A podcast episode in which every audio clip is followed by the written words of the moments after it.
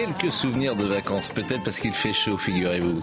Véronique Jacquier est avec nous, Philippe Bilger. On aura un débat juridique de, tout à l'heure d'ailleurs avec euh, vous, magistrat. Philippe nécessaire, euh, Pascal Non seulement nécessaire, mais indispensable. Philippe Bilger, et vous serez opposé peut-être à Gilles-William Goldnadel sur la décision, sur la décision, de, la, sur, sur la décision de la Cour de cassation qui a décidé euh, aujourd'hui de casser la décision de la Cour d'appel de Paris qui avait relaxé Eric Zemmour. Il avait été euh, euh, jugé en premier appel innocenté, on dit comme ça en tout cas relaxé, relaxé.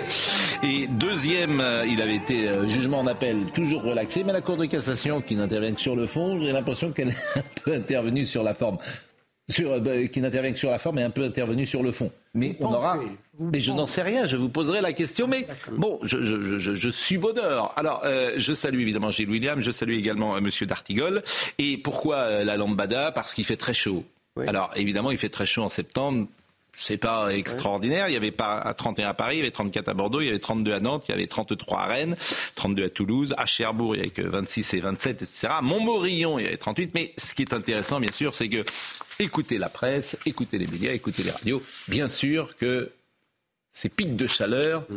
ne manqueront pas d'être euh, instrumentalisés, peut-être, mmh. peut-être, à l'aune euh, d'un réchauffement climatique. Euh... C'est pas c'est pas une opinion le réchauffement climatique. Non mais je ne dis pas ça. Je, mais je, je, je, ne dis pas ça. Et cet événement climatique euh, exceptionnel à 4 septembre parce que oui parce que c'est une à ce niveau-là les climates. Alors moi je lis dans la presse comme vous certainement les, les scientifiques. Mmh qui nous disent qu'on a une multiplication d'événements climatiques. Mais pas en France, par exemple, en juillet Dans le, dans le monde. Oui, d'accord. Mais en juillet août, par exemple, il a... Intempéries, non mais ça vous a pas échappé, incendies, canicules, il y en a plus qui se multiplient avec des intensités toujours plus élevées. Il y en a plus qu'un siècle, vous pensez? Ah, je pense que l'affaire est, aujourd'hui euh, euh, instruite et... Vous savez, c'est... En fait, Galilée avait dit, elle tourne. On sait comment ça a terminé, mais aujourd'hui, elle brûle non, vous, non, mais... vous le contestez. Ah, je brûle. Attends, attends, attends, Ce qu'on veut brûler. Vous avez vu je ne conteste absolument rien. Tête sur les réseaux sociaux cet été Attendez, je vous avez vu les réseaux, ah, non, non, non, non, je ne conteste rien du tout. Ah bon. Je ne conteste rien. Je, je, je, dis simplement qu'il y a parfois discussion sur est-ce que l'origine euh, du réchauffement climatique est liée à l'activité humaine, voilà, humain, etc. C'est tout, tout, ce qu'on peut, c'est tout ce qu'on peut peut-être mettre en place. Positive. Toujours. Le euh, maintenant sur comment on, y répond. mais ça y est, tout est tranché pour me ah oui, et ses amis. C'est fini ça. Tout, est, tout, tout, tout est tranché. Et d'ailleurs, non mais d'accord. Et d'ailleurs, bon, mais moi je veux même. Non mais attendez. On peut répondre quand même. Oui, c'est un débat, Monsieur Dartigol et Monsieur Pro à très haut niveau. Non, mais, mais, non, mais le mot, le mot climato-sceptique est extraordinaire parce que est-ce que d'abord c'est terrible d'être sceptique? C'est un peu l'équivalent d'être cartésien, de, de, de, de, mettre en doute les choses. Premièrement. Hmm. Deuxièmement, avant, on était climato-sceptique quand on doutait du réchauffement climatique. Hmm. Eh bien, même si vous ne doutez pas du réchauffement climatique, même si vous ne doutez pas du lien, du lien entre l'homme et le réchauffement climatique, si vous interrogez sur euh, le fait de savoir est-ce qu'on sait quantifier hmm. le rôle de l'homme dans le réchauffement climatique, vous êtes encore un climato-sceptique. Hmm. Quoi qu'il arrive, dès l'instant où vous n'entérinez pas les, tout ce que dit le GIEC, vous êtes un climato-sceptique, donc c'est ce qui se fait de pire dans l'espèce humaine. Oui. Bon, en tout cas, non. voilà. Nous, sommes, loin de cela. Voilà. Nous nous tenons loin de ça. Bon, euh, on parlera effectivement, je l'ai dit tout à l'heure, euh, d'Éric Zemmour, ça sera intéressant. Euh, mais on va parler effectivement de nouveaux juridiques, puisque le Conseil d'État examine la décision de l'interdiction de la baïa dans les écoles. Les sages se sont penchés sur le dossier à partir de 15 heures cet après-midi. Et là, je leur souhaite bien du courage. Ils doivent rendre leur décision sous 48 heures. Un référé liberté a été déposé vendredi par l'association Action Droit des musulmans. C'est étonnant d'ailleurs, parce que le fait même que ce soit Action Droit des musulmans qui demande un référé tend à dire que cette tenue est précisément une tenue religieuse. Autrement, euh, euh, cette association n'irait pas devant le Conseil d'État. Bah, Vous n'y voyez pas un paradoxe? Il y a effectivement une, manière de contradiction entre nier le caractère religieux de l'abaya et y voir de l'islamophobie si mm. vous êtes contre l'abaya. Bon, euh, je vous propose d'écouter euh, Noémie Schulz. Je vous précise qu'Éric Zemmour, d'ailleurs, sera un invité de la grande interview sur CNews et Europe 1. Première interview de rentrée qu'il donnera à Sonia Mabrouk. C'est donc après-demain sur l'antenne de CNews et d'Europe 1. Pour le moment, écoutons Noémie Schulz. Deux heures de débat au cours desquelles l'éducation nationale et l'association Action Droit des musulmans ont bataillé autour d'une question. L'abaya et le camis sont-ils des vêtements religieux? Oui, pour les représentants de l'éducation nationale, pour qui le sujet n'est pas de savoir si l'islam prescrit ce vêtement, mais si l'abaya fait immédiatement reconnaître la personne qui le porte comme étant musulman. Pour nous, c'est clair, c'est ce que nous avons constaté sur le terrain, c'est ce que pensent les trois quarts des Français. Même les sites de vente de ces vêtements les présentent comme tels. Non, répond la présidente de l'association qui, avec émotion, a évoqué des enfants détruits, de ne plus pouvoir aller à l'école. Pour elle, ça n'est pas l'abaya qui fait la religion, mais le voile, la croix, la kippa. Pour l'avocat de l'association, il y a urgence à régler cette question. L'urgence, c'est que vous avez euh, une atteinte euh, à la vie privée et à la liberté individuelle euh, d'un ensemble d'élèves qui aujourd'hui ne peuvent pas se présenter avec une abaya dans les établissements. Et surtout une atteinte aussi pour les élèves pour lesquels on va venir considérer que le vêtement qu'ils portent, qu'elle porte en l'occurrence, est une abaya. Nous, nous soutenons qu'il s'agit d'un vêtement traditionnel. Et c'est maintenant au Conseil d'État de trancher. Le président de la formation collégiale qui a examiné ce recours a fait savoir qu'il rendrait sa décision dans les 48 heures. Alors je précise que le référé liberté, c'est vous pouvez utiliser le référé liberté en cas d'urgence si une décision administrative porte une atteinte grave et manifestement illégale à une liberté fondamentale, liberté de réunion, liberté d'expression, droit de propriété. Qu'en pensez-vous Moi, je suis. J'espère qu'il prendra la bonne décision parce qu'il est évident que la baya est un vêtement religieux. Il y a très peu de gens qui le contestent. Et en réalité, mais là, véritablement, j'ai très peur de, euh, du Conseil d'État dans certaines de ses décisions. Le compte rendu qu'on peut lire dans la presse, une bonne dépêche AFP sur la teneur des échanges, euh, montre que c'est serré.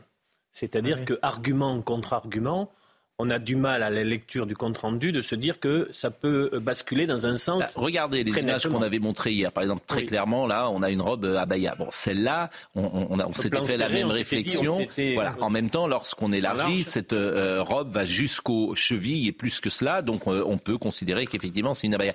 Mais, euh, par exemple, vous voyez cette robe. Est-ce que cette robe est un vêtement religieux? Non, mais il y a deux choses qui paraissent. Voilà, c'est pas forcément, c'est pas forcément facile à trancher. Il y a deux choses qui paraissent intéressantes. C'est quand même l'argument de dire c'est un vêtement traditionnel, ce n'est pas un vêtement religieux. Hmm. Alors on peut sortir aussi certains vêtements traditionnels, euh, je sais pas, un vêtement provençal, euh, traditionnel, euh, et puis vous allez vous pointer comme ça dans un lycée, et puis on va dire mais qu'est-ce que c'est que cette, cet accoutrement? Donc je ne vois pas pourquoi ce qui est valable en Provence n'est pas valable pour hmm. l'ensemble de la France. Non, je pense que vous pouvez rentrer à l'école avec une robe Provence. Oui, enfin je pense que le proviseur va, vous mettre dehors en, vous prenant pour un guignol. Et ce sera normal il vous complimentera pas, mais vous L'argument du vêtement traditionnel hmm. me, paraît faible, en tout cas. Ensuite, le deuxième angle d'attaque, on voit que c'est la stigmatisation, la discrimination. Hmm. Ça, c'est assez classique. Est-ce que hmm. c'est entendable? Vous savez que le hijab sur les terrains de foot, le Conseil d'État a dit non, il n'en est pas question, parce qu'il estimait qu'il y avait un trouble au fonctionnement d'un service public. Voilà, peut-être que là, ça peut s'appliquer. Euh, Maître Golnadel. J'attends de vous une expertise juridique? Oui, alors, euh, je ne suis pas un spécialiste du droit administratif, pardon d'être mm. modeste. Euh, euh, ne vous ressemble pas. Vous avez pris, vous avez pris durant les vacances. C'est pour, Qu'est-ce qui vous arrive C'est pour, ça que, pour ça que je m'en excuse. Vous avez pris des résolutions durant les vacances. Oui, exactement. J'ai décidé de changer du tout au tout. Non, écoutez, euh, très sincèrement, il y, a un, il y a un vrai euh, sur le plan juridique, il y a un vrai mm. débat juridique. Mm. Euh, euh, j'ai pas, j'ai pas un respect obséquieux pour la jurisprudence générale du Conseil d'État. Mm. Mais là, si le Conseil d'État, je vous le dis, donnait satisfaction à l'association musulmane, je ne hurlerais pas pour autant au fait que le, le Conseil d'État est complètement vendu à l'islam. Ça n'est pas vrai. Malheureusement, pourquoi? Parce que vous avez la Cour européenne des droits de l'homme, plutôt la Convention des droits de l'homme, qui dit que pour justement prendre cette interdiction, il faut qu'il y ait une violation manifeste de l'ordre ou des choses comme ça. Hmm. Non mais on peut pas dire, on peut simplement souligner que c'est pas la culture française. Il y a un, voilà, que c'est pas les mœurs françaises. On peut souligner ça. Non mais alors vous n'interrogez plus l'avocat, vous interrogez, vous interrogez, vous interrogez. On peut s'interroger quand même sur des jeunes femmes qui euh, entrent euh, dans nos écoles euh, habillées comme au Moyen-Orient. On peut quand même s'interroger sur ce que du golf. Voilà, on peut simplement s'interroger sur cela et ça devrait nous interroger sur notre société. La réalité, c'est que. Gilles William, violation de l'ordre au bon fonctionnement d'un établissement scolaire. Ça, ça s'entend pas. Ah, Vous savez, il y, y, a un, très bon, un, très bon article. D'ailleurs, ils prendront. Moi, je, je pense qu'ils baseront leur euh, décision parce qu'il y aura toujours un peu de politique au Conseil d'État. Ils baseront ah, leur décision précisément sur ce que vous dites, oui. sur l'ordre public. Bah, compte tenu de manière, parce que je n'imagine pas le Conseil d'État déjuger euh, Emmanuel Macron, Gabriel Attal et tout ça. Parce qu'autrement, on est. Ah bon Bah oui. Parce ah, ah bah, vous manquez d'imagination. le gouvernement joue non pas sa chemise, mais son abaya, si vous permettez là-dessus. Vraiment, parce que euh, depuis, ça fait huit jours que tu parles de l'abaya. Si tu as le Conseil d'État qui déjuge. Rappelez-vous l'affaire voilà, voilà. Oui, mais ça peut être l'inverse. Moi, je pense que ces gens-là font de temps en temps de la politique. Donc, euh, oui, mais... trompé, hein. Oui, bon exemple avec Iquisen. Iquisen, l'État Une politique. Oui, c'est pas la même chose, mais si l'État est ridiculisé là, ça, devient, ça va devenir difficile de gouverner le pays. Oui, ça l'est déjà. Hein. Oui, je suis d'accord avec vous. Bon, Abaya, jour 2. Euh, est-ce que vous voulez voir le sujet de Maxime Lavandier, ah, jour 2, euh, ce qui s'est passé aujourd'hui? Devant ce lycée de Nanterre, les élèves de première et terminale font leur rentrée des classes. Comme la journée précédente, les médiateurs de la ville sont postés à l'entrée du lycée et surveillent qu'aucun élève ne rentre avec une abaya. Nos équipes sur place n'ont pas relevé d'incident. Même scène et même constat dans un autre lycée dans le 3e arrondissement de Marseille. Ici aussi, les médiateurs sont vigilants et les élèves ont bien respecté la règle émise par Gabriel Attal. Si le ministre de l'Éducation nationale se félicite d'une rentrée sans accroc, il rapporte qu'une petite minorité a bien tenté lundi matin de braver l'interdit. Il y a des jeunes filles qui se sont présentées en abaya euh, dans leur établissement scolaire. Hier, je crois que c'est un peu moins de 300, 298 euh, personnes. Une grande majorité euh, avait accepté de l'enlever. Je crois que c'est 67 personnes qui n'ont pas accepté de se conformer à la règle. Elles sont rentrées chez elles. Et ensuite, dans les prochains jours, elles reviendront puisqu'elles doivent être scolarisées. Et puis, on verra si elles se sont conformées à la règle ou pas. Et sinon, il y aura un nouveau dialogue. Et c'est comme ça qu'on va continuer à avancer. Une requête contre l'interdiction de la baya a été déposée et le Conseil d'État saisi. La décision est attendue sous 48 heures. Mathilde Panot a écrit euh, La députée de la France insoumise, Emmanuel Macron propose d'adopter une mesure le péniste. Nous ne sommes pas favorables à cette énième proposition. Nous voulons une refonte de l'école. Bon, c'est vrai que Mme euh, Panot voit du Le Pen partout. Je voudrais écouter qu'on, euh, je voudrais qu'on écoute Gilles Kepel, qui était ce matin avec Sonia Mabrouk, parce que au-delà mmh. de ce, problème de la baya, il y a extension, j'ai envie de, dire, du domaine halal. C'est en tout cas la thèse de Gilles Kepel, et il le dit depuis les années 80. Mmh. Écoutez. Ce qui nous a beaucoup frappé, c'est l'explosion de ce que j'ai appelé l'extension de l'espace du halal. Euh, qui effectivement s'est répandu avec également tout un modèle économique euh, sur lequel Madame Leclerc a travaillé du reste, de, euh, de boucherie, de commerce, etc., qui ont eu pour but de construire une économie communautaire. Mmh. Alors, ça, ça fait partie de la liberté. On peut le déplorer ou s'en réjouir. Mais, mais vous le constatez depuis un certain absolument, temps. Absolument, oui, ça, c'est complètement vrai. Et mmh. effectivement, c'est souvent le cas euh, de jeunes de la troisième génération, si j'ose dire, dont les parents euh, ne respectaient pas du tout le halal, respectaient l'interdiction du porc. Et c'est effectivement c'est l'influence à l'époque de la, diffusion des idées des frères musulmans un peu partout euh, qui, a, qui a permis de, de, transformer les choses. Alors, effectivement, on en a des effets jusque dans l'école. Mais l'école n'est pas contrainte d'y céder. Je crois que les décisions du ministre, du coup, ont eu les conséquences. C'est ça qu'on souligne et c'est ça le plus important. Oui, mais, mais l'extension du domaine du halal, comme le dit très bien Gilles Kepel, il a, il a de multiples raisons. Hmm. il a l'immigration massive. Voilà. Le nombre, le chiffre, le chiffre, le chiffre. Il y a une autre raison. La concentration de la population au même lieu. Il y a, il y a, il y a une autre raison. Il y a, à mon avis, une autre raison, c'est l'affaiblissement de la société française. Vous avez des jeunes musulmans qui regardent maintenant notre société woke euh, les, transitions de genre dans les, écoles, peut-être qu'ils n'ont pas une très grande considération pour le tournant de la société française. Il faut aussi le prendre en considération, si vous voulez mon avis. Est-ce que Keppel, ce matin, dit quelque chose de juste? Il dit l'école était testée. Les islamistes ont mené une campagne au cours des dernières semaines sur les réseaux sociaux pour qu'il y ait une déferlante d'abaya vers les collèges et lycées. Ça ne s'est pas produit. Notre société a tenu bon. Il faut aussi le dire. Ça contrebalance un peu le, les chiffres l'école a tenu. Attention, parce qu'on parle de. Mais si, les chiffres donnés par euh, le ministre. Oui, c'est vrai. Ben non, 67, 67 personnes, c'est pas Pour l'instant, tu as raison. Le, 12 millions d'élèves. Le gouvernement tient bon et le pays aussi, mais il ne faut pas oublier non plus qu'il n'y a pas que l'apport de l'immigration, il y a aussi la radicalisation parmi les enfants issus de l'immigration de troisième génération qui sont musulmans et qui placent à 65% les 18-25 ans euh, l'islam au-dessus des lois de la République. Oui, Gilles Kepel ce matin de nouveau sur les idéaux de la gauche. Où est passée la gauche sur ces sujets-là? Je ne veux pas porter de jugement de valeur, mais il me semble que là, il y a quand même un, problème majeur par rapport aux idéaux qui étaient celles de la gauche, peut-être d'hier, c'est-à-dire de l'émancipation euh, de l'humanité. Et là, euh, l'objectif, c'est bien plutôt au contraire de flatter un vote communautaire euh, non pas pour faire des divisions de, la lutte des classes comme autrefois, mais plutôt euh, une opposition identitaire mm. à l'intérieur de la société et profiter d'une fracture identitaire qu'on exacerbe. Et ça, évidemment, c'est quelque chose qui est, je crois, met très mal à l'aise la gauche française. Euh, à mon sens, ça va faire monter énormément de l'autre côté. Et c'est un peu le dilemme dans lequel on se trouve confronté aujourd'hui. Il a raison pour une partie de la gauche française. pas Roussel, pas Gage, pas le maire de Montpellier, pas la présidente de région d'Elga. Non, mais il faut aussi donner ce paysage politique. pas toute la gauche. Tout de même, on peut dire. Sauf qu'on ne les entend pas et qu'ils n'ont pas de proposition. On les entend pas. On les entend pas. De proposition. Non, pas très audible. Hein. Tout de même, on peut dire que de manière majoritaire, à gauche et à l'extrême gauche, le prolétaire a disparu, remplacé par l'immigré musulman. C'est une évidence. Avec quel, succès? Ah oui, mais non. Ah, euh, bah, et un Fabien Roussel ne fait pas le printemps. hein. oui. non, attends, 20 ans après. moi, je pense qu'il n'y a pas que de l'électoralisme dans l'attitude de la. il n'y a pas que ça dans l'attitude de la France insoumise. Il n'y a pas que ça. Il, il disait le contraire, Jean-Luc Mélenchon, sur les réseaux.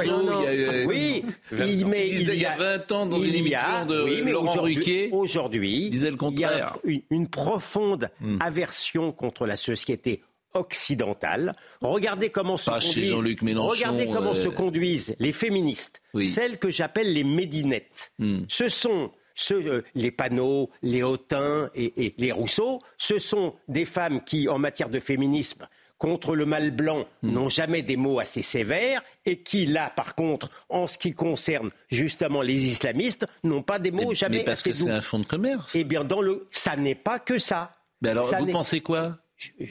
Comment vous expliquez leur attitude? La détestation de la société occidentale et notamment du mal blanc occidental. Le, ce que j'appelle aussi le privilège racisé. Mais ça oui, monsieur, ça joue, ça joue. Vous pensez que Jean-Luc Mélenchon, qui disait le contraire il y a 20 ans, moi je pense que c'est un cynique XXL. Quand, vous voyez une Marine Tondelier oui. expliquer tranquillement. Oui, c'est vrai. C'est un fonds de commerce. Oui, c'est vrai. Médine, son message est hmm. antisémite. Mais il faut débattre avec lui. Hmm. Il faut l'entendre parce qu'il est racisé. Si là, il n'y a pas un privilège racisé, j'ai un problème de vocabulaire. Mais, mais, pour une raison de par cynisme. pardon Par cynisme. Pas seulement. mais, donner le paysage, de sa, donner le Alors, paysage la pause. de sa totalité. Il y a aussi les dirigeants des, élus verts qui n'ont pas souhaité ça et se sont et ont pris leur distance publiquement. Oui, oui, oui. la pause, la pause, la pause. Non, il y a... euh, on va parler d'Éric Zemmour. On va parler d'Éric Zemmour dans une seconde. Pourquoi? Parce qu'un nouveau procès contre Éric Zemmour a été ordonné aujourd'hui par la Cour de cassation. Cela concerne les propos qu'il avait tenus en 2019 sur le maréchal Pétain. Il avait assuré que le maréchal Pétain avait sauvé des juifs pendant la Seconde Guerre mondiale. Il sera rejugé pour contestation de crimes contre l'humanité. ce qui est intéressant, évidemment, c'est euh, lorsqu'il a été relaxé je suis même pas sûr que Le Monde euh, l'ait écrit, mais là, évidemment, Le Monde en fait un grand papier ce soir. La Cour de cassation a décidé mardi 5 septembre de casser la, euh, décision euh, de la Cour d'appel qui avait relaxé Éric Zemmour, etc., etc. Donc, un traitement, on le dit souvent ici, de poids, de mesure, bien évidemment. Est-ce que la Cour de cassation fait de la politique? Je connais votre réponse et c'est pourquoi je ne vous interroge pas. Mais en revanche, on en parlera tout de suite après la pause. C'est intéressant. Je vais être minoritaire, j'adore ça. Comment? Je vais être minoritaire, ça ne m'a jamais Minoritaire, on, est tous minoritaires. ah non, non, mais je le suis pas mal sur certains sujets. Et d'ailleurs, c'est la règle du jeu. C'est J'y vois comme une coquetterie. Bienvenue au club. La règle du jeu. Gilles William Goldnadel est revenu de vacances. Oui. Hein, c'est la première fois que vous revenez depuis la semaine Je vous ai manqué. Ça a été long. C'est vrai, c'est vrai, vous nous avez manqué, nous, nous, bien sûr. Bien Avec un engagement sur la montée. Je suis content d'être là, oui, oui. Bon, à tout de suite. Ce débat va être passionnant, ce débat juridique un poil compliqué sans doute, hum. complexe plus exactement, mais ça va être euh, très intéressant de parler d'Éric Zemmour dans une seconde. Mathieu Devez, le rappel des titres. Éric Dupont-Moretti demande une réponse pénale très réactive en cas de manquement au principe de laïcité dans les écoles, le ministre de la Justice a adressé une directive au procureur. Hier, jour de rentrée, selon le ministre de l'Éducation, 298 élèves se sont présentés dans leur établissement en abaya et 67 n'ont pas accepté de la retirer et sont rentrés chez elles. La nouvelle campagne de vaccination contre le Covid-19 pourrait avoir lieu plus tôt, une hypothèse avancée par le ministre de la Santé en cas de progression de l'épidémie. Aurélien Rousseau écarte à ce stade tout durcissement du protocole sanitaire. Enfin, un hommage national a été rendu ce matin aux invalides au sergent-chef Nicolas Mazier. Une cérémonie très sobre devant sa famille et ses anciens frères d'armes. Ce militaire des forces spéciales a été tué le 29 août lors d'une opération en Irak. Il avait 31 ans. Les judiciaires, juridiques sont toujours un peu complexes. Donc on va essayer d'être clair. Éric Zemmour, il était jugé pour contestation de crimes contre l'humanité. Oui. Très important. Et en première instance et en deuxième instance, il a été relaxé précisément pour cela. Il ne contestait pas des crimes contre l'humanité, estimait euh, les jugements. Alors que s'était-il passé? Ça s'est passé d'ailleurs sur le plateau de CNews. Il était dans un débat avec Bernard-Henri Lévy. Et Bernard-Henri Lévy lui dit Un jour, vous avez osé dire que Pétain avait sauvé les juifs français. C'est une, une monstruosité, c'est du révisionnisme. C'est ce que dit Bernard-Henri Lévy. Éric Zemmour lui répond qu'il fallait préciser euh, que c'était les juifs français. Et Bernard-Henri Lévy avait insisté, c'est une monstruosité, c'est du révisionnisme. Et Éric Zemmour avait dit, c'est encore une fois, euh, c'est encore une fois le réel. Bon, à partir de ce moment-là, euh, il était jugé pour contestation de crimes contre l'humanité.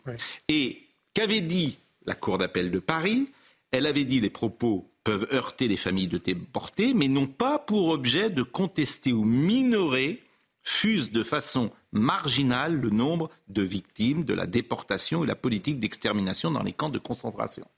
Donc dans ces cas-là, il était relaxé, il ne contestait pas, disait euh, le tribunal, euh, les crimes contre l'humanité. Et aujourd'hui, en revanche, la Cour de cassation a estimé qu'au contraire, les propos reprochés peuvent constituer un délit, même s'ils portent sur une personnalité qui n'a pas été condamnée pour crime contre l'humanité. Quelle est cette personnalité? C'est le maréchal Pétain.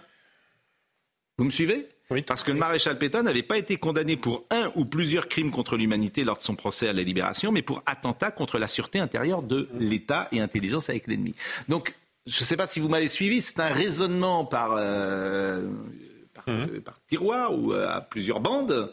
Et euh, aujourd'hui, la Cour d'appel, la Cour de cassation renvoie donc pour un nouveau jugement Éric Zemmour. Qu'en pensez-vous sur le plan judiciaire, juridique? Est-ce que vous pouvez... Euh, en réalité, euh, Pascal, puisque vous espérez une joute un peu vigoureuse entre Gilles, William et moi, on va être d'accord sur beaucoup de plans.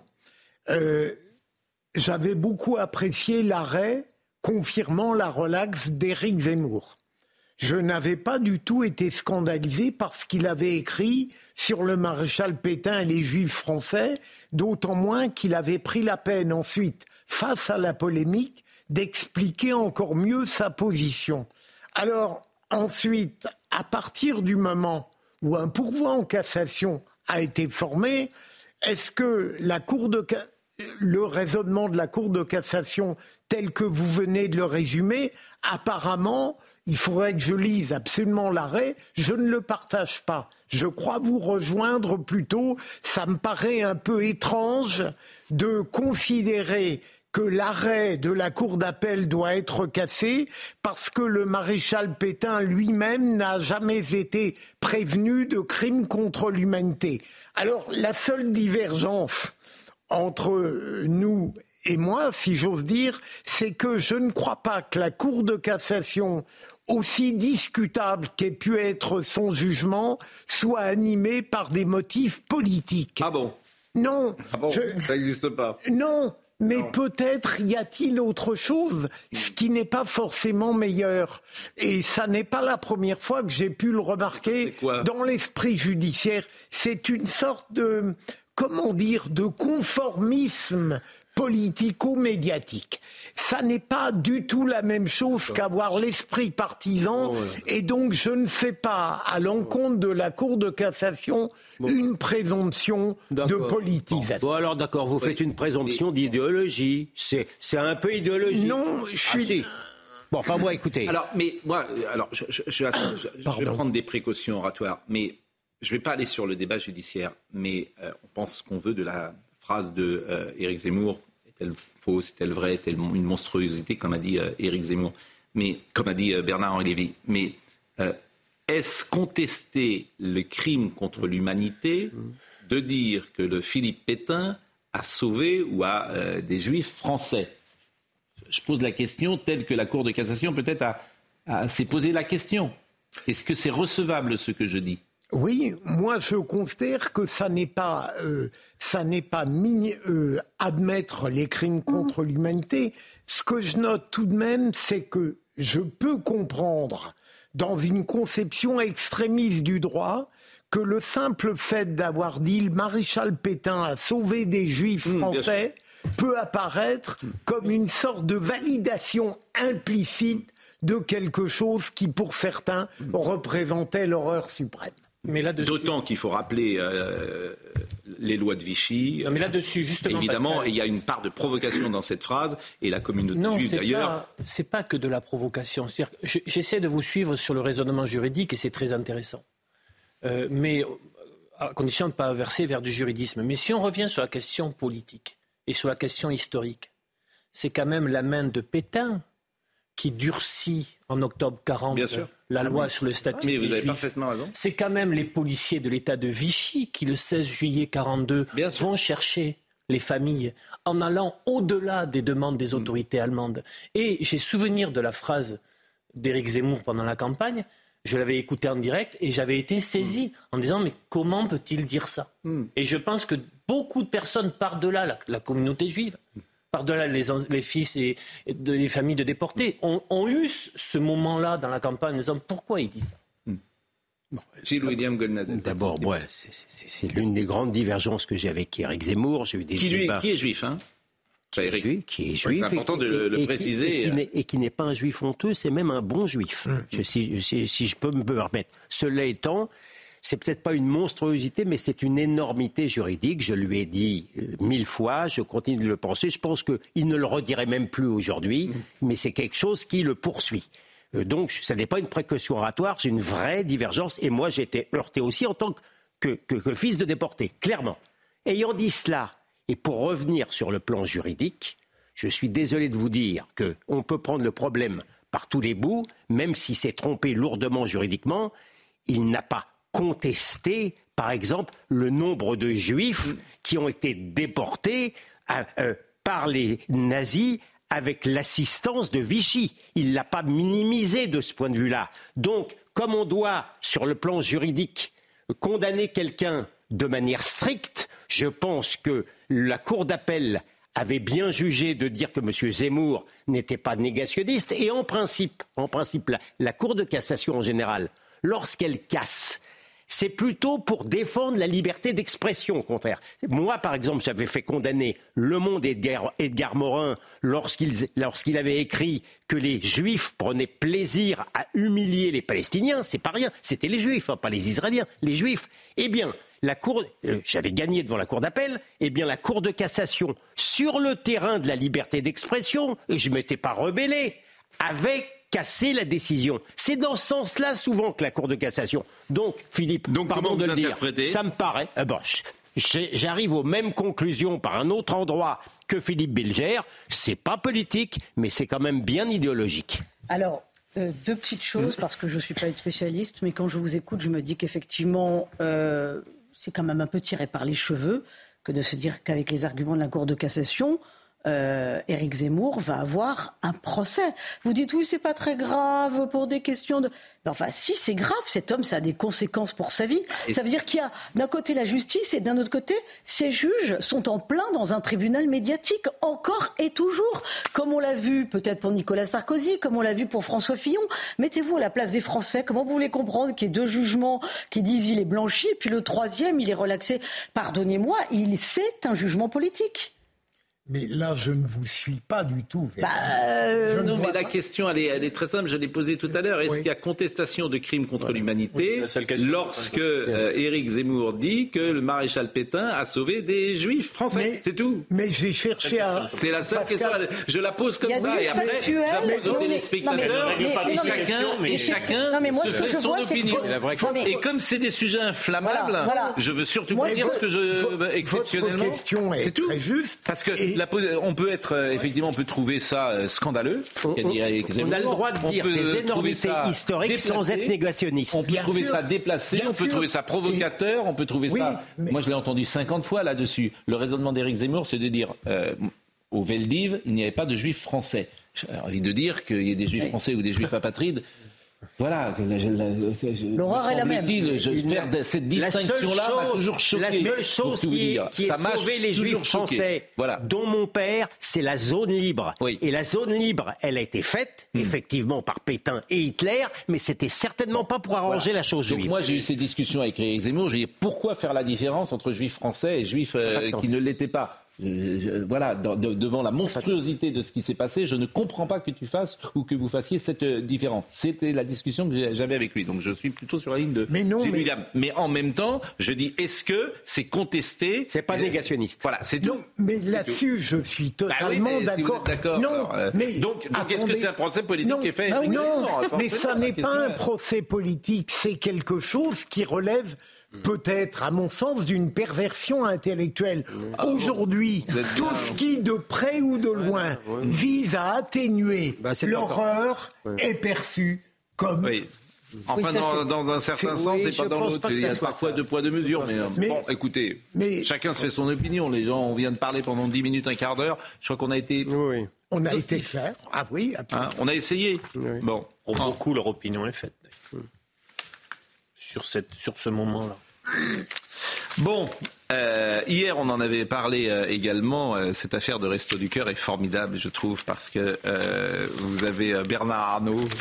Ben, la prochaine fois, il ne donnera pas 10 millions d'euros. C'est fait attaquer ben matin, midi et soir.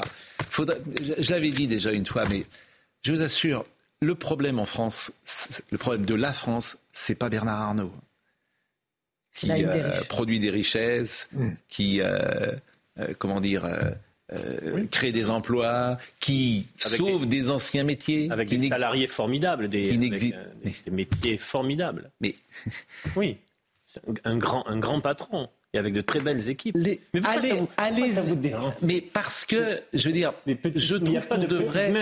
On avait l'impression que c'était pas du tout. Je me dis simplement que euh, j'ai envie d'encourager les chefs d'entreprise parce que ce sont les seuls qui créent de la richesse et qui créent des emplois. Si c'est le public qui doit créer des emplois, je veux bien. Donc si on les encourage pas, si on leur dit pas de temps en temps qu'on les aime, ils, ils ont une prise de risque importante. Donc voilà. Donc on devrait plutôt être fiers. Mais je ne partage pas votre enthousiasme sur cette séquence-là. Ah oui, ça me dégoûte. Pourquoi Ça vous dégoûte Oui, ça me dégoûte de voir que l'État, que l'État ah. ne prend pas en ah main. autre chose. Ah, la question de la précarité alimentaire se, face à uniquement aux, associations. C'est pas le même balance quelques millions. On regarde le sujet, on en parle. On regarde le sujet de Marine Sabourin. Mais ce que je veux vous des Français ne mangent pas leur faim. Non, mais vous tenez à remercier M. Arnaud, pareil. C'est très bien qu'il fasse. Oui. Mais, non, il, donne 10 millions d'euros. Alors, il y a eu un procès en, défiscalisation qui n'existe pas, puisqu'il ne demandera pas à défiscaliser. Et alors, vraiment, vous êtes d'accord que sur le système système global, on ne peut pas continuer. C'est le premier contributeur euh, fiscal en France. Sur l'impôt sur le euh, revenu. non, sur l'impôt sur les sociétés. Bon, je veux bien qu'on lui fasse des procès. Non. Mais vous êtes d'accord avec moi qu'on ne peut pas se satisfaire mais c'est pas le même sujet. Ah, c'est pas le même sujet parce que ça traduit, ça traduit un état d'esprit salaud de riche. C'est ça ce que ça traduit. Alors je veux bien qu'on vive en Union soviétique ou à Cuba ou euh, au Venezuela, hein, ça me dérange pas. C'est beaucoup mieux généralement. Eh On va voir le sujet de Marine Sabourin. ah oui, voilà, sujet. Regardons le sujet. C'est un don salué par le gouvernement et fustigé par le groupe insoumis. Les députés du groupe jugent dérisoire la somme de 10 millions d'euros versée par Bernard Arnault, l'homme à la deuxième plus grande fortune mondiale. Je suis pour la solidarité, pas la charité. Monsieur Bernard Arnault va donner 0,004% de sa fortune personnelle. C'est comme si quelqu'un qui avait un petit bas de laine de 10 000 euros donnait 4 euros. Une critique à laquelle s'est empressée de répondre la ministre des Solidarités en visite dans les locaux de l'association aux côtés du fils aîné de Bernard Arnault.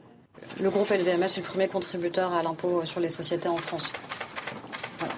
Euh, donc, encore une fois, moi je veux bien qu'il y ait des esprits chagrins euh, matin, midi et soir, mais le jour où Jean-Luc Mélenchon aura apporté autant à la France que nos grandes entreprises françaises en termes de création d'emplois, de création de valeur et de générosité, ben, on pourra en reparler. Manon Brie, eurodéputée insoumise, et Louis Boyard, député insoumis du Val-de-Marne, ont pointé du doigt la défiscalisation à hauteur de 66% de cette donation.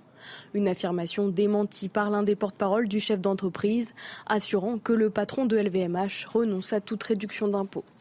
Je souligne, c'est un état d'esprit et c'est irrespirable. Ah mais vous avez raison, Pascal. Moi, euh, la comparaison entre Jean-Luc Mélenchon et Bernard Arnault est discutable. Je ne vois pas les emplois qu'aurait pu créer Jean-Luc Mélenchon, sinon dans une forme d'industrie de la haine. Mais, mais euh, reste que le plus frappant, on peut discuter tout ce qu'on veut sur Bernard Arnault. Je ne comprends pas que de la part de ces gens-là, le premier mouvement ne soit pas d'adhésion à cet acte-là. Mais parce que ça me ça me perturbe de de. je suis d'accord avec vous, d'autant plus que ça permet d'ouvrir aux autres questions. Mais vous découvrez le monde. Non. Parce qu'ils ont d'abord ils ont un problème avec l'argent, bien souvent ces, gens-là, bien souvent, et ils sont animés de passion triste, de rancœur, de, de ressentiment, d'aigreur, de tout ce que vous voulez. En fait, euh, il ne suffit pas d'être riche, encore faut-il que les autres ne le soient pas. C'est la vieille passion triste de l'égalitarisme en France. en fait, ça. Mais oui, ça les rend, ça les rend fous. De voir des gens qui ont de l'argent et qu'on n'en pas. Alors, non, non, mais... ça, les rend, voilà, ça les rend dingues.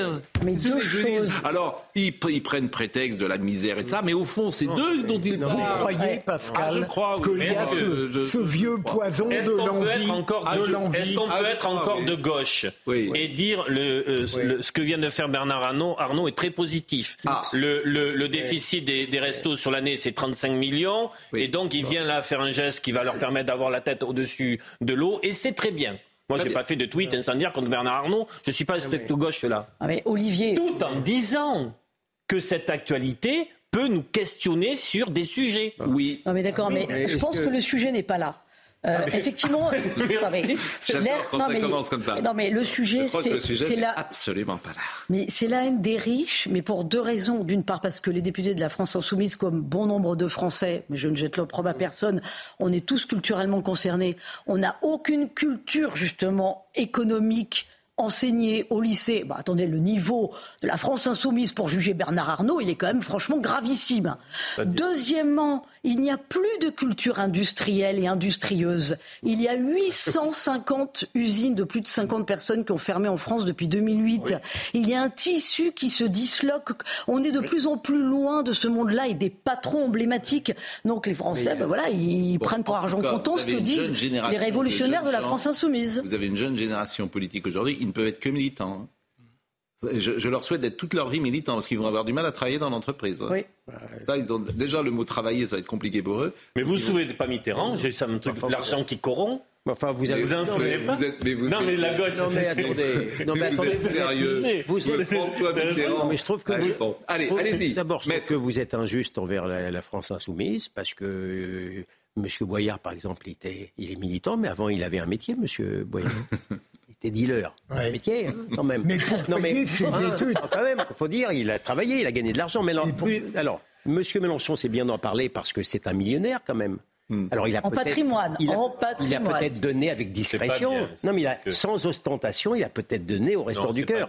Mais sur le fond, il y a propriétaire d'un appartement à Paris sur le sur... Ah non, mais il, a, il a, du bien, il a du bien, l'ancien sénateur. Non, mais, moi, mais moi, je déteste pas les riches, hein. pas du tout. Je veux dire, il y a, il y a une, il y a une vraie détestation du riche qui, c'est vrai, sur la base de la jalousie humaine, c'est une grande chose la jalousie humaine. Et l'extrême gauche est largement bâtie là-dessus. Et puis y a on aime tellement, comme je dis toujours, la, gauche aime tellement les pauvres que quand elle est au pouvoir, elle les multiplie. C'est quand même, c'est quand même assez. C'est vrai, que, ah bah, ah bah, sauf que la situation des restos ah, du cœur là, depuis la création, depuis la, la création des restos du cœur, Jamais il y a eu une telle fréquentation, plus 25%. Hmm. Il y a un, un, sur deux qui a moins de. Non, mais ça, moins de, ça, vous avez raison. Ça, en revanche, enfin, je préfère vivre en France qu'au Venezuela, si je peux me permettre. 16% des Français qui ne mangent pas à leur faim, c'est le crédoc. Mais vous vous rendez compte où on en est eh Mais il faut se souvenir de, du proverbe chinois quand le riche maigrit, le pauvre meurt. Mais, convenez que. le riche ne maigrit pas. Euh, si en, France on, le fait maigrir le riche quand même, vu la façon dont il est taxé. de nombre de millionnaires. Ah. Le riche ne maigrit pas dans notre pays. Ah, Bien entendu. Le, côté le riche, le riche quitte le pays, donc il y a de plus en plus de pauvres. quitte pas le pays. Le côté donne. Pas non plus exagérer tous les voilà il y a des gens riches qui restent en France et puis tout simplement pour une raison simple. Content pour le système de santé, sur les services publics et encore. Mais euh, enfin, il y a de moins en moins de riches étrangers qui investissent en France parce que le coût du travail est trop Ils sont bien accueillis quand même. Oui. En tout cas, le débat n'est pas là. Ce qui m'a amusé, moi, évidemment, c'est la réaction de l'extrême gauche. non, mais il y a aussi le côté donneur de leçons. c'est Madame, Madame, Rousseau qui est végétarienne, mais qui mange du jambon en loose quand même. Il y a quand même aussi ça. quoi ah, Vous n'êtes pas au courant Mais vous n'êtes. Mais qu'est-ce que vous avez fait pour les vacances Madame, elle est comme moi d'ailleurs. Madame Rousseau se dit végétarienne, oui. sauf que en, 2021, elle était surprise en train avec les Mélenchon, avec la cette bande, de manger une bonne petite tranche de jambon. Ah non, oui, mais c'est le côté donneur de leçons. Non, mais ce que je dis, il fait pas ce, que je fais. Ce, que ah bah je si, vois... Pardon pas une côte de bœuf Bon, mais, en tout cas, mais moi, je sais pas, moi, je mange pas de jambon. En, tout, cas, c'est très bien, mais rien n'est réglé. Très bien, et là, ça rejoint un peu ce que disait Véronique. C'est vrai qu'il y a une culture de l'entreprise. Peut-être qu'il faudrait mettre davantage en avant. C'est vrai que euh, l'initiative personnelle, on peut la mettre davantage en avant. Qu'est-ce qui fait un chef d'entreprise Ce que ni vous ni moi n'avons fait de notre vie, la prise de risque la prise de risque. C'est-à-dire qu'ils ont 22, 23, 24 ans, ces gens-là, ils peuvent être salariés et tout d'un coup ils disent voilà, j'hypothèque ma maison, je euh, mets tous euh, mes billes dans ma boîte et je me lance. Et je me lance tout seul avec les banques et tout ça. Je fais tapis. Bah ça, effectivement, tout le monde ne sait pas le faire. C'est ça. Ah oui, parce que quand ça va mal, et après, tout le monde ne l'a pas. Tout le monde n'a pas ça en sa Mais bien sûr, tout le monde n'a pas ça. Mais, mais, mais, justement, ceux qui ont bah ça, peut-être qu'on peut, euh, d'abord les remercier de créer des emplois. Il y a pas, euh, c'est un état d'esprit. Il faudrait casser un autre état d'esprit. Oui, lequel? Ceux qui pensent que les pauvres, au final, ils n'ont pas trop fait de choses pour s'en sortir. jamais, mais vous avez raison, jamais. C'est-à-dire qu'ils sont, sont, un peu coupables. Qui sont un peu coupables. Mais ça existe aussi un peu. Mais non. Mais alors justement, pas, euh, non, non, je suis désolé. Euh, ça n'existe pas. Ben, chez les mauvaises personnes. Ah. Voilà. Alors il y en a peut-être. Non, non. Euh, vous confondez avec la critique de l'esprit d'assistanat. Bon, oui, oui, Ça c'est voilà, c'est autre chose. Il a raison. il, nous reste quoi? 7 minutes. Vous, vous préférez que nous parlions du procès de Redouane Faïd? Euh, vous préférez que nous parlions des trafics à Marseille ou de Rubiales? Ah, C'est pas mal Rubiales. Hein. Bon, si je peux me permettre. Non, mais Rubiales. Il a une influence sur le Il a une influence sur les Je veux dire quelque chose sur Rubiales. Alors, vous voulez qu'on voit ce qui s'est passé Rubiales, c'est alors c'est le président de la fédération espagnole. D'ailleurs, euh, Woody Allen a volé à son secours. Je ne sais pas s'il a fait. il est courageux. Hein. Il est courageux. Bon, Woody Allen a dit qu'effectivement, un baiser, il ne l'avait pas violé. Mais je ne suis pas sûr que ce soit un bon avocat. Et Rubiales, c'est le président de la fédération espagnole qui n'a toujours pas démissionné. Quand je relativise les choses, vous m'engueulez à chaque fois, c'est sûr. Mais Woody Allen n'a pas tort. Un baiser, c'est pas un viol, quand même. Hein. Je, me souviens qu'on a eu une engueulade une fois sur une thématique euh, voisine. Mais ce que je veux dire simplement, vous avez tous lu mon article dans le Figaro d'hier. Ce que je veux dire simplement, ce que je veux dire simplement, ce qui est invraisemblable, et là je vais essayer de le dire sérieusement. Oh là là, je sens que. Non, il y a eu, il y a eu 30 articles. Il y a eu peut-être 30 articles dans le monde, je vous assure, sur le baiser volé ou bolé, baiser forcé, et un article, un article sur le viol atroce de Cherbourg. Il y a un baiser à l'étranger dont on n'arrête pas d'en parler chaque jour. et sur le viol atroce, sur le viol, qui, est un crime d'exception, il n'y a rien. Vous avez raison. Il n'y a rien. Rien. ça. Il n'y a rien. Je suis désolé. Vous avez raison. Euh, il regardez y a plein de gens qui sont en train d'apprendre qu'il y a un viol. Regardez l'audiovisuel de service public, France Inter, rien de rien. Rien de rien. Un esprit chagrin pourrait penser parce que le violeur s'appelle Oumar. Le viol de, Cherbourg, euh, il y a beaucoup de gens qui sont en train d'apprendre qu'il y a eu un viol. C'est incroyable. Ils ne sont même pas au courant. C'est bah non, mais c'est la vérité. Ça s'est passé au cœur de l'été. Non, mais et c'est passé aussi dans les, pendant l'été le, le baiser. oui. Je veux dire, un viol pareil. Non, mais vous avez raison. sur les viscères. Mais parlons de ce qui se passe en Espagne. oui, mais moi, je, mais je trouve qu'on en parle invraisemblablement trop par rapport à ce dont on ne parle pas de ça. Et sur quelque chose qui n'aurait pas dû faire couler autant d'encre. Ah, Au final, tu penses un peu ça? Non, c'est pas du tout ce que je dis. Tu n'arriveras pas à caricaturer ma pensée, mais je dis que c'est la différence, effectivement, entre un cheval et une, alouette. Et, très bizarrement, on parle de l'alouette et pas du cheval. C'est quand même invraisemblable qu'on n'en parle pas. On peut dire qu'il y a dans le débat des personnes qui disent bon, ça n'est qu'un baiser. Enfin, moi, j'appelle ça oui, mais il n'empêche que. Euh, J'appelle ça à nouveau. Sélectionneur. je voulais qu'on voit Fred Traini. Euh, J'appelle ça le privilège racisé. Le Fred Traini, qui est notre correspondant en Espagne, euh, nous donne les dernières informations du jour et notamment que le sélectionneur des filles a démissionné. Écoutez-le. Une affaire Rubiales qui n'en finit plus de secouer la société espagnole. Rappelons dans un premier temps, la fédération avait euh, soutenu la version de Luis Rubiales selon laquelle c'était Gianni Hermoso, la joueuse, qui avait été consentante pour ce baiser volé, mais qu'ensuite elle avait menti, manipulée par ce qu'il avait appelé euh, les fausses féministes. La fédération a donc changé de cap et a décidé de lâcher Luis Rubiales avec un communiqué signé par euh, Pedro Rocha, le président intérimaire, qui demande des excuses devant la société espagnole et le monde du football en général euh, pour, je cite, ce comportement inacceptable du plus haut représentant de l'institution qui a euh, causé d'énormes dommages au monde du sport et à la société espagnole. Dans la foulée de ce changement radical, eh bien, euh, confirmé par la destitution de Jorge Vilda, le champion du monde, qui était un proche de Rubiales, mais très décrié par ses joueuses pour son management, il sera remplacé par Monse Tomé, qui était dans le staff de la Roja féminine depuis 2018 mais qui devient ainsi la première femme à prendre la tête d'une sélection féminine en Espagne. Très bien. Et mais je rejoins Gilles William. Non, mais j'espère qu'on va arrêter, si ça pouvait permettre euh, mm. la fin du feuilleton Rubiales, parce que c'est vrai que ça. Il n'a toujours pas démissionné. Hein. Euh, oui, mais c'est délirant la manière dont on parle, même si le baiser était plus que discutable. beaucoup, mais, par rapport on a beaucoup au. À s'inspirer, il n'est pas hein. discutable. il n'a pas à faire ça. Ça veut dire rien dire. On a changé d'époque. Pardonnez-moi, mais il n'a pas, pas imposé un baiser à une jeune femme qui veut mais, pas. Mais Pascal, contraire, je suis aussi. Pourquoi vous dites pas Pourquoi vous, Mais, mais parce qu'un baiser, ça n'est pas un viol. Non, un baiser. mais pourquoi vous dites pas on fait pas ça? Vous dites c'est discutable, c'est rien. Mais je l'ai dit déjà, Pascal, lors d'une précédente émission. mais tout le monde peut-être n'est pas aussi basiquement progressiste que vous. Mais c'est pas non, non, non, non, non, Mais c'est pas Mais enfin, je suis pas mais, vous êtes tombé sur la. Je ne suis pas progressiste. Mais on a des enfants un baiser à quelqu'un qui conservateur libéral, mais sur ces questions-là, c'est un progressiste. Non, mais lorsque vous vous étonnez que sur un acte qui est plus que discutable. Mais pas plus que discutable. Il est déplacé, ça se fait pas. Mais vous trouvez que déplacé, c'est mieux que discutable? Euh, peut-être pas, oui, parce qu'il n'y a pas de discussion justement. Moi, je, mais discutable, euh, c'est un geste en français. Bah, ça veut dire que c'est discuter. Mais euh, attendez, déplacer, ça pourrait dire qu'on pourrait le placer aussi. Votre raisonnement est discutable. Et il est même déplacé. C'est pervers, hein, franchement. non, Pascal, alors arrêtez deux secondes. Sur le plan du vocabulaire. Trouvez, que je suis progressiste parce que je regrette simplement qu'un homme embrasse de force une femme. Vous, non, sur ces questions-là, vous l'êtes. Vous êtes progressiste hein. parce que vous mettez tout sur le même plan. Mais non, sur le plan du vocabulaire. Non, non, non, non. Ah, non, non, non, non, non, mais là, c'est pas discutable, justement. À vous entendre, ce serait un viol.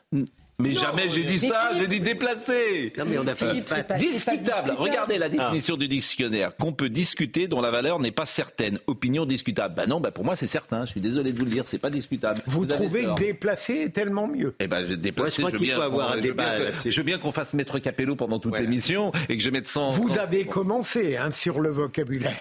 Bon. Qu'on pas la justice. C'est pas discutable, pas discutable, c'est inacceptable. Voilà. Philippe. Absolument. Je vous aime. Oui, mais quand c'est pas la justice qui nous oppose, c'est le vocabulaire. vous... allez remettre votre petit chapeau pour sortir? Parce que l'été, c'est J'en ai besoin. Vous, savez, à force d'avoir des... le soleil, ça m'a créé une multitude de petites incommodités crâniennes. Mais oui, mais il est totalement insensible. Il est insensible. C'est sur ces mots poétiques. Comme tous les progressistes. Aucune sensibilité. Vous n'appelez pas Hugo Frey hein On n'appelle pas Hugo Frey aujourd'hui. On n'a pas un téléphone. Monsieur Olivier Benkemoun.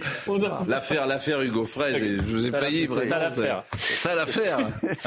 Ça l'affaire. Non, vous n'avez pas. La euh, vérité a été rétablie. Euh, voilà, personne n'est enceinte ou enceinte. Voilà, c'est l'information du soir. J'ai d'autres informations musicales, si vous voulez. Hein. Ah oui, les, Stones et les Beatles, par exemple. Vous savez qu'il y a une chanson avec euh, Mick Jagger et Paul McCartney qui va, qui va sortir dans les prochaines heures. C'est la, la, fin d'une inimitié. Euh, ils ont écrit ensemble une chanson Ils ont chanté ensemble. Ils ont enregistré ensemble. Parce qu'il y a un album qui sort vendredi. Les fans attendent le nouvel album des Beatles. Ah bah, pas des Beatles, des Rolling Stones. Les Beatles, ils peuvent attendre. les Rolling Stones nous a quittés définitivement. parce que là, on attend le, la, sortie des Beatles. Non, moi j'aime bien. Et le dernier Jodassin va sortir également. Ça, écoutez, on discuterait avec Hugo Frey. Bon, euh, au programme. Abaya, Abaya, Abaya, école, école, école. Oui. Bah écoutez, merci. Voilà. euh, Kylian Salé, je le remercie grandement, il était avec nous. Jean-Luc Lombard était à la réalisation, Philippe était à la vision, Lounès Bérou était euh, au son. Merci à Benjamin à Thomas Saint-Jean, à Kylian. Et toutes ces émissions sont retrouvées sur cnews.fr. Nous sommes un poil en retard. Rendez-vous demain matin, Olivier Benkemoun et Julien Pasquet. Ensuite, bonne soirée.